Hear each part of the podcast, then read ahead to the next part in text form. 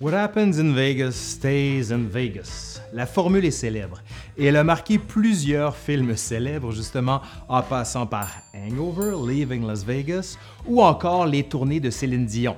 Blague, blague, je sais, personne ne touche à Céline.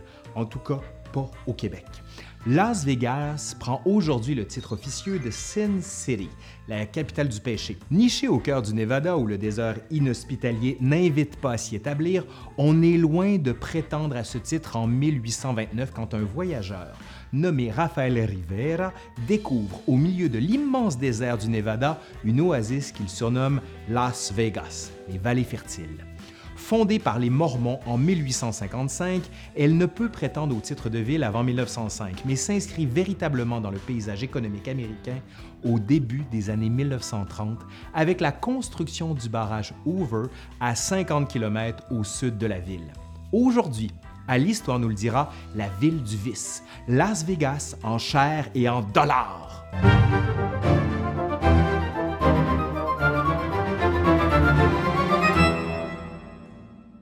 Alors que l'Amérique est aux prises avec la prohibition et des lois sur les jeux d'argent qui tentent de juguler le problème, provoquant l'essor de l'industrie du crime avec des grandes figures comme Al Capone, Lucky Luciano ou Benjamin Bugsy Siegel, l'État du Nevada, au contraire, propose une législation plutôt souple. Les maisons closes sont elles aussi tolérées, pouvant ainsi opérer librement dans 13 des 17 comtés de l'État le jeu devient le cœur de l'économie de l'État, et disant que l'argent de la mafia devient le sang qui irrigue et maintient la vie en ville. C'est en 1946, avec la construction de l'hôtel Flamingo par Benjamin Bugsy Siegel, que Las Vegas se transforme en terre de jeu. Les films d'Hollywood immortalisent et renforcent la dimension mafieuse de la ville, tout en faisant du lieu le symbole du glamour américain avec des spectacles et des frasques de stars telles que celles de Frank Sinatra ou encore Elvis Presley. Dans les années 1960, soucieux de redorer son blason,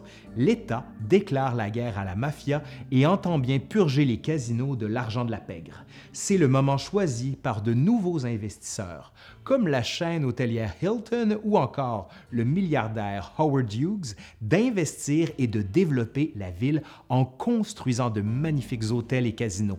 À la fin des années 1980, notamment en raison de l'assouplissement dans différents États des lois sur le jeu, Las Vegas est forcé de se renouveler pour faire face à la concurrence des villes de la côte Est comme Atlantic City. La ville est marquée par la Disneyification, j'en avais déjà parlé de ça dans une autre capsule. On veut créer la surprise, garantir des sensations inoubliables, faire rêver tout en s'assurant d'être perçu comme exceptionnel par des activités et des bâtiments inédits. Ainsi, la construction d'hôtels est accompagnée par l'inauguration de plusieurs galeries commerciales de luxe, dont certaines à thème Caesars Palace, et par l'ouverture de cafés et restaurants thématiques Planet Hollywood, Hard Rock Café, Harley Davidson Café. On veut ensuite conquérir le marché des familles. La stratégie mise en place vise alors à transformer l'image de Las Vegas en effaçant l'image adulte et en introduisant progressivement des activités pour les jeunes. Les influences des parcs de Disney sont alors pleinement assumées. Mais le modèle qu'on privilégie, c'est Leave the kids at home, it's an adult playground. La différence est quand même assez dramatique entre Disney et Las Vegas. C'est l'ère du grandiose et du clinquant, notamment avec l'ouverture en 1989 du gigantesque hôtel Mirage, plus de 3000 chambres, premier hôtel casino à voir le jour en 14 ans. Au cours des dix années suivantes, le Strip, soit la rue principale longue de 5 km, se transforme avec un chapelet de nouveaux hôtels, tous copiés sur le genre du Mirage.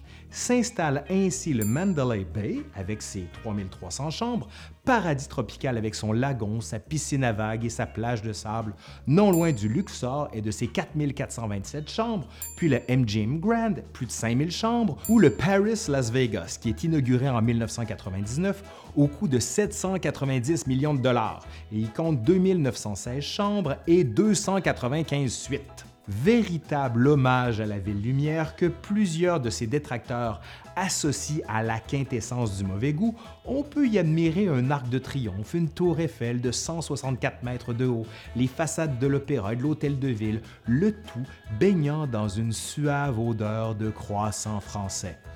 Ça vous donne envie? Le plaisir s'achète et tout est à vendre dans cette capitale de la commercialisation américaine. La ville devient bientôt une des premières destinations touristiques du monde avec plus de 120 000 chambres d'hôtel, la deuxième ville hôtelière du monde après Londres. En 1997, Las Vegas attire pas moins de 30 millions de touristes qui y dépensent 9,9 milliards de dollars. On compte qu'en moyenne, un visiteur laisse 500 dollars sur les tables de jeu et pour être sûr que ce dernier s'exécute, on retrouve dans les chambres d'hôtel sur une chaîne de télévision les explications des rudiments des différents jeux d'argent comme le blackjack, la roulette, les dés, le baccarat ou encore le keno. Un jeu se détache peu à peu le poker. En 2005, il s'agit d'un des divertissements les plus pratiqués aux États-Unis. Avec pas moins de 50 millions de joueurs, le jeu acquiert une respectabilité de plus en plus grande. Le poker emprunte bientôt la structure de développement d'un sport contemporain. On organise des tournois comme le World Series of Poker depuis 1970 ou encore le World Poker Tour depuis 2002, qui sont soutenus par des sponsors, des émissions de télévision, notamment ESPN, et des commentateurs qui maintiennent les téléspectateurs en haleine par des descriptions et des explications. Les gagnants, empochant de fortes sommes, deviennent dans certains cas des vedettes. Dans d'autres, ben, c'est juste du monde qui se promène avec des lunettes fumées puis qui n'ont aucune émotion. Las Vegas, ville du jeu, transforme alors ses hôtels en théâtre de confrontation entre les meilleurs joueurs plusieurs ne viennent non pas pour participer, mais simplement pour assister au spectacle, le spectacle du poker. Le jeu attire des amateurs d'émotions dans les casinos, les nightclubs, ouverts jour et nuit, illuminés en permanence où les longues rangées d'appareils à sous attirent et retiennent. Tout comme Disneyland et Disney World, on diversifie l'offre en s'attaquant à des publics de plus en plus divers notamment aux hommes d'affaires. Las Vegas devenant la capitale incontestée des grands salons et conférences avec le Comdex, le salon de micro-informatique, ou le Consumers Electronic Show, grande messe de l'électronique grand public, qui s'y tient tous les ans. En 1998, on a dénombré 3847 congrès et 3,7 millions de congressistes. Las Vegas dépassant des villes comme Chicago, Atlanta ou Orlando. Ville de sport, Las Vegas accueille aussi les plus grands matchs de boxe, une épreuve de la course automobile NASCAR, des remises de prix des grandes ligues sportives comme ceux de la Ligue nationale de hockey, et depuis peu, ils ont même une équipe, oui oui, les Golden Knights qui se sont rendus en finale de la Coupe Stanley. Mais malheureusement, ben, ben malheureusement pour eux, ils n'ont pas gagné. Puis ça, c'est en 2018.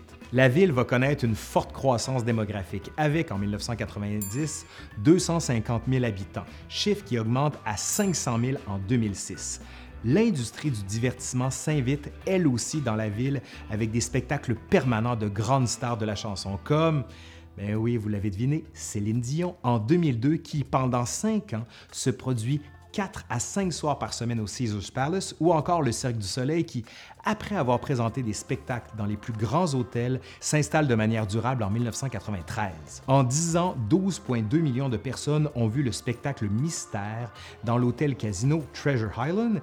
Las Vegas devient également la capitale des mariages rapides, avec la construction de nombreuses petites chapelles où il est possible de s'unir à l'être aimé en moins de temps qu'il n'en faut pour boire un verre avant de retourner jouer au casino. Temps à perdre, let's go, faut jouer, on se marie, let's go gang. Ici encore, l'industrie du cinéma investit le lieu pour en faire un symbole de réussite américain. Ainsi, en 1960, du film Ocean's Eleven, avec le Rat Pack de Frank Sinatra, Dean Martin ou encore Sammy Davis Jr., qui sera refait en 2001 avec d'autres stars d'Hollywood comme George Clooney, Brad Pitt et Matt Damon. Il y avait aussi Julia Roberts. D'autres films plus noirs comme Leaving Las Vegas en 1995 marquent plutôt la déchéance d'un monde qui promet beaucoup mais donne peu, car même si on a la formule What Happens in Vegas stays in Vegas, l'Amérique ne montre pas qu'un visage poli et propre. La drogue, l'alcool, la prostitution et la mafia sont encore bien présents et brisent chaque jour beaucoup trop de vie. Allez, c'est fini pour aujourd'hui. Je suis Laurent Turcot de l'Histoire nous le dira et je vous dis bye bye et surtout Viva Las Vegas! Viva Las Vegas! Viva!